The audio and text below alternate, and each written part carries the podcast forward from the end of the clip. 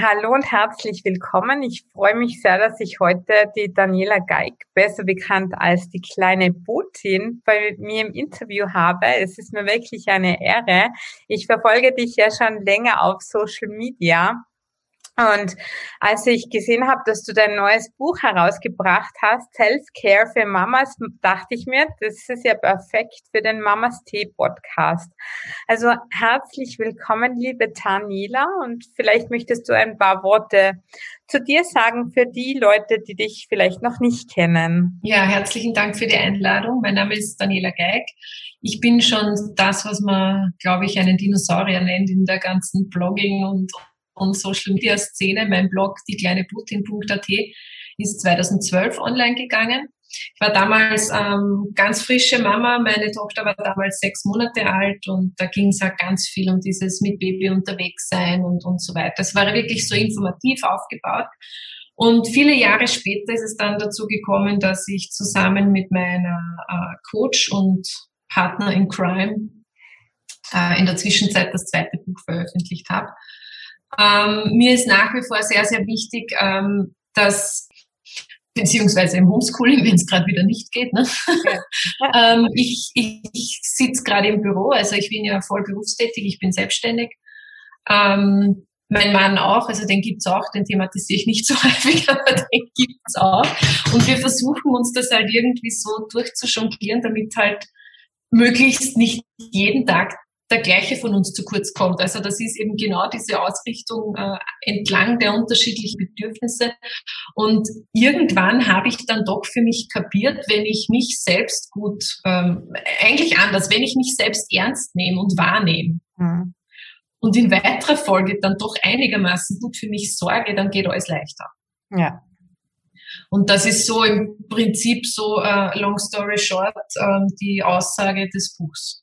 Ja, ja, das ist wirklich so super und so wertvoll. Und ich muss selber sagen, ich meine, meine Kinder sind jetzt Kleinkinder. Wir haben jetzt die Große nicht im Kindergarten, weil wir zurzeit bei meiner Mutter sind, dass die nicht alleine ist. Aber ich muss auch sagen, das war dann wirklich schon sehr mühsam und anstrengend, dass ich mir wirklich dachte, ja, ich als Lehrer, Yoga-Lehrerin und ich bin ja schon so mit Meditation und dem allen aufgewachsen, wenn ich meine Tools und Atemübungen nicht hätte, dass es mir, dass ich mir wirklich dachte, was machen da die anderen Mamas, wenn ich schon fast am Rad drehe und das verzweifelt. Ja. Wirklich. Also es gibt ganz viele, also ich meine, die Linda arbeitet ja in ihrer Funktion als, als Familien- und Paarcoach und, und Lebensberaterin ähm, eben in, im Einzel- beziehungsweise im Paarcoaching und, und den Leuten geht's wirklich schlecht. Ja. Also ich weiß ja natürlich keine einzelnen Geschichten, aber ich weiß, wie viele, wie viel Arbeit sie hat und wie viel mhm. sie, wie viel sie zu tun hat. Die macht wahnsinnig viel auch online, aber es kommen natürlich auch viele hierher. Und ähm, das ist das ist wirklich ähm, ein, ein sehr ein sehr schwerer Zustand im Moment, weil wir auch wenig Perspektive haben. Das Einzige, woran wir halt wirklich verlässlich arbeiten können und müssen, ist die Basis, also wir selber. Ja, weil wenn es ist ein bisschen wie beim Fundament von einem Haus, ja, wenn wenn das Fundament nicht stabil genug ist, um darauf dann, weiß ich nicht, ja. 27 Stockwerke zu bauen, wird es schwierig. Ne? Ja. Und, und natürlich müssen wir alle weiterarbeiten. Wir brauchen ja, wir brauchen ja den, den finanziellen Rückhalt. Wir brauchen ähm, unterschiedlichste Dinge alle. Und, und trotzdem muss das irgendwie ähm, halt auch in schweren Zeiten funktionieren und das, also funktionieren im Sinne von, von gewährleistet sein. Und da gebe ich dir total recht. Also ich habe auch vor einem Jahr jetzt genau im ersten Lockdown Yoga für mich entdeckt, obwohl ich das vorher wirklich ausschließlich in den Schwangerschaften gemacht habe. Also nur so eher atmen als Yoga. Äh, ich habe das jetzt wirklich für mich entdeckt und mache das jetzt seither jeden Tag Mhm. Minimum 10 bis 20 Minuten. Und es ist, für mich ist das ein anderes Lebensgefühl jetzt. Ja, ich merke es am Körper, ich merke es an der Atmung, ich merke es an der Beweglichkeit, an der Muskulatur, mhm. aber natürlich auch mental. Ja. Also ich kann mich, wenn ich mich auf die Matte setze und dreimal atme, dann komme ich da an. Ja. Und manchmal ist wirklich Tohuwabohu hinter mir und ich habe nur die, die Ohrstöpsel drinnen und es, es ist wirklich okay. Also allein ist besser, aber man nimmt ja, was man kriegen kann. Aber das heißt ja natürlich noch lang nicht, dass weil für dich und für mich Yoga ähm, the way ist, dass das für viele andere passt. Ja? Und drum haben drum haben wir eben geschaut, dass wir zum Beispiel, ich habe sie diese Woche veröffentlicht, wieder die neue ähm, Wochen-Challenge sozusagen, ähm, dieses achtsame Essen zum Beispiel. Also, dass man, oder auch achtsam gehen letzte Woche, ähm, dass man wirklich bei diesen Dingen, die man sowieso, oder bei diesen Aktivitäten, die man sowieso tun muss, auf Achtsamkeit achtet. Ja, weil ich kann hinhetzen irgendwo und komme wahrscheinlich auch nur 30 Sekunden früher an, als wenn ich bewusst gehen würde. Und dabei die Fußsohlen spüre und schaue, wie, wie bin ich ähm, ausgerichtet im Körper, ja? Wie, wie trage ich meine Tasche, wie trage ich meinen Kopf, meine Schultern, ja, so, so banale Dinge. Oder ich kann das Essen runterschlingen und bin äh, exakt zwei Minuten vorher fertig, als wenn ich es mir einfach in kleinere Portionen einteile und mich hinsetze. Und die Kinder lernen das schon auch mit. Ich meine, solange sie Babys sind, ist natürlich schwierig, aber die lernen das schon mit, dass es wichtig ist und, und ähm, sinnstiftend ist, weil wenn ich gut genährt bin, dann habe ich ja viel mehr zu geben. Also ich bin weniger genervt, ich bin weniger gestresst, ich schimpf weniger, ich bin insgesamt besser drauf, ähm, als wenn ich so auf, auf, ähm, ja, auf mich verausgaben bin. Ja, ja und ich finde es einfach so wichtig, die Arbeit, was ihr da macht, weil vor allem wir Mütter, wir sind ja so Schlüsselrollen und auch die meiste Zeit zu Hause. Und so wie du auch sagst, mit dem Gehen, mit dem Essen, das ist ja auch eine Vorbildwirkung. Und äh, auf dem Buch steht ja so, geht's der Mutter gut, geht's dem Kind gut, aber ich muss ja auch sagen, dann geht's ja auch der Gesellschaft und der Welt gut, weil das einfach wirklich einen Effekt hat eben auf die anderen. Und dann auch natürlich, wie unsere Kinder dann irgendwann mit ihren Kindern umgehen, wenn man ja bedenkt, dass von 0 bis 7 die Kinder ja alle speichern. Und das ist wirklich essentiell. Und wie du auch sagst mit dem Yoga, das ist einfach so dieses tägliche bei sich ankommen, diese Innenschau, nicht immer einfach im Außen sein. Und ja, das mit den Ohrstöpseln, das habe ich mich lange nicht getraut, da ich immer wollte, dass ich die Kinder höre. Aber mittlerweile habe ich auch so, ähm, wie heißen diese Ohrdinger da, dass ich einfach wirklich... Ja, die Noise Cancelling Genau, Noise Cancelling, dass wenn ich mir was anhöre, wirklich nur das höre oder nur ganz wenig die Kinder, aber jetzt sind sie so groß genug, dass, dass ich weiß, es geht. Ja, ich wenn es brennt, merkt man es eh trotzdem. Ne? Ja. Also man ist ja nicht komplett abgeschottet.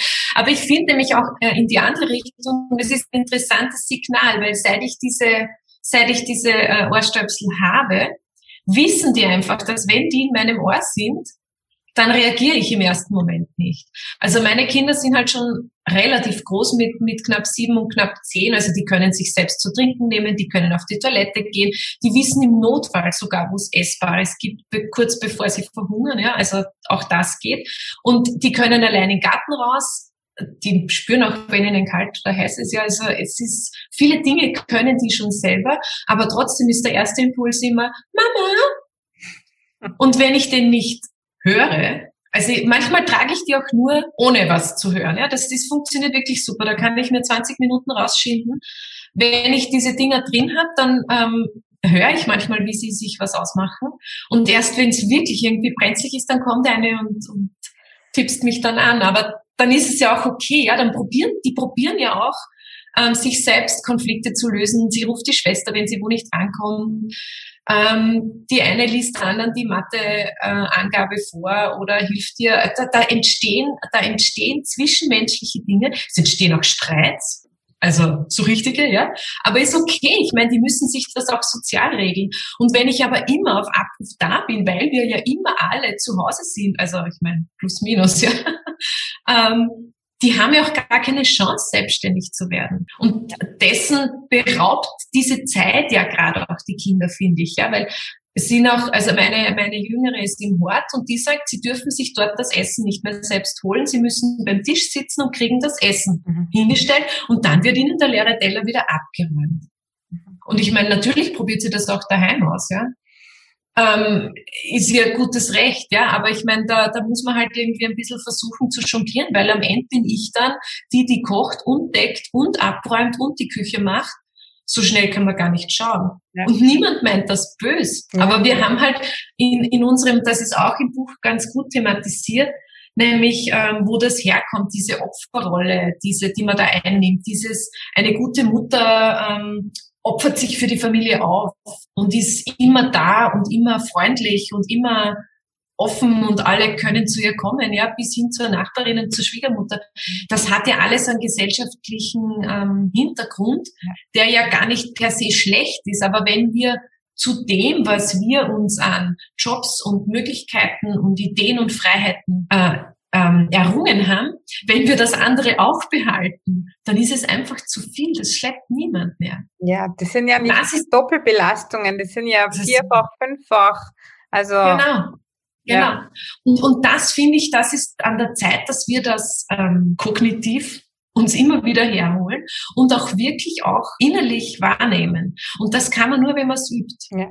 Absolut. Ja, weil jeder von uns weiß, dass 20 Minuten Stretching oder Yoga oder gesundes Essen oder Spazieren gehen, das sind zig gute Tipps, ja, dass das alles gut wäre. Natürlich wissen wir das alles. Aber wenn wir es nicht umsetzen oder zumindest ähm, das für uns rausfinden, was gerade für uns, und das kann ja jeden Tag was anderes sein, gerade für uns so ein ähm, ähm, Strohhalm oder Anker oder eine, eine gute Basis eben ist, dann können wir es nicht ausprobieren und dann wissen wir nicht, wie es uns geht, wenn es uns besser geht. Ja? Und das finde ich diese schönen Erfahrungen. Und dann muss man das halt in Routine ja.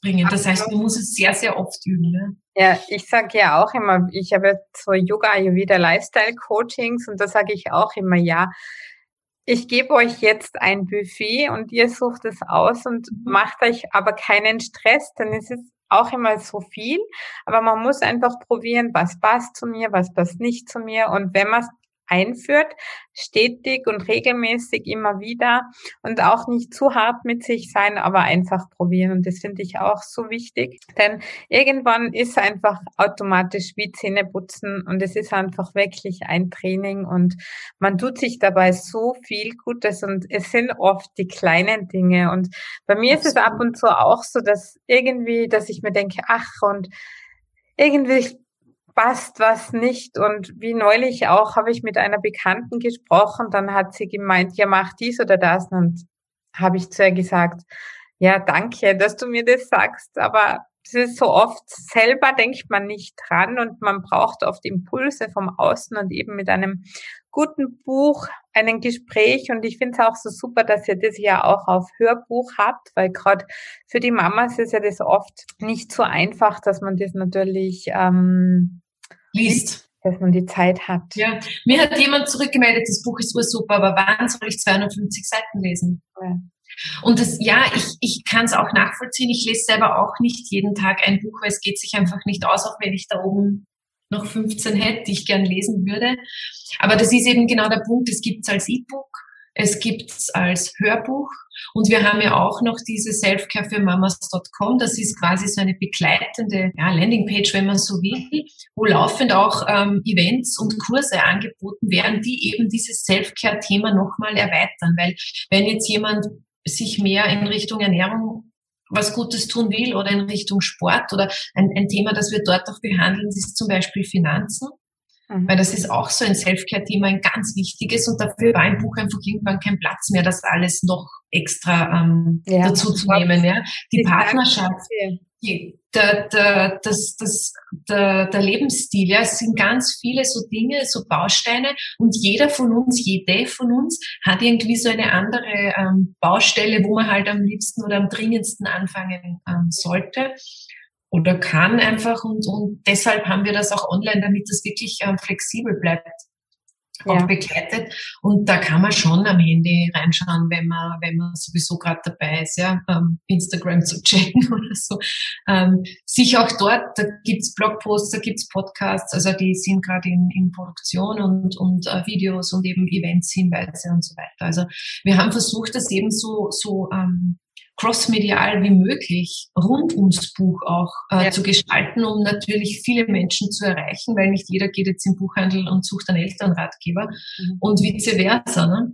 Mhm. Und, und so meine ich, dass das, wir haben es auch deswegen mit dem, mit der 52 Wochen Challenge, weil wir uns gedacht haben, ähm, wenn wir die Mütter ähm, ein Jahr lang begleiten, und immer wieder so kleine Reminder setzen, ähm, dann macht das ja viel mehr Sinn, als zu sagen, du musst jetzt das Buch lesen, weil dann ist dein Leben in Ordnung. Ja? Das ja. kann ja nicht funktionieren. Ja, das ist kann nur so ein, ein Baustein sein ähm,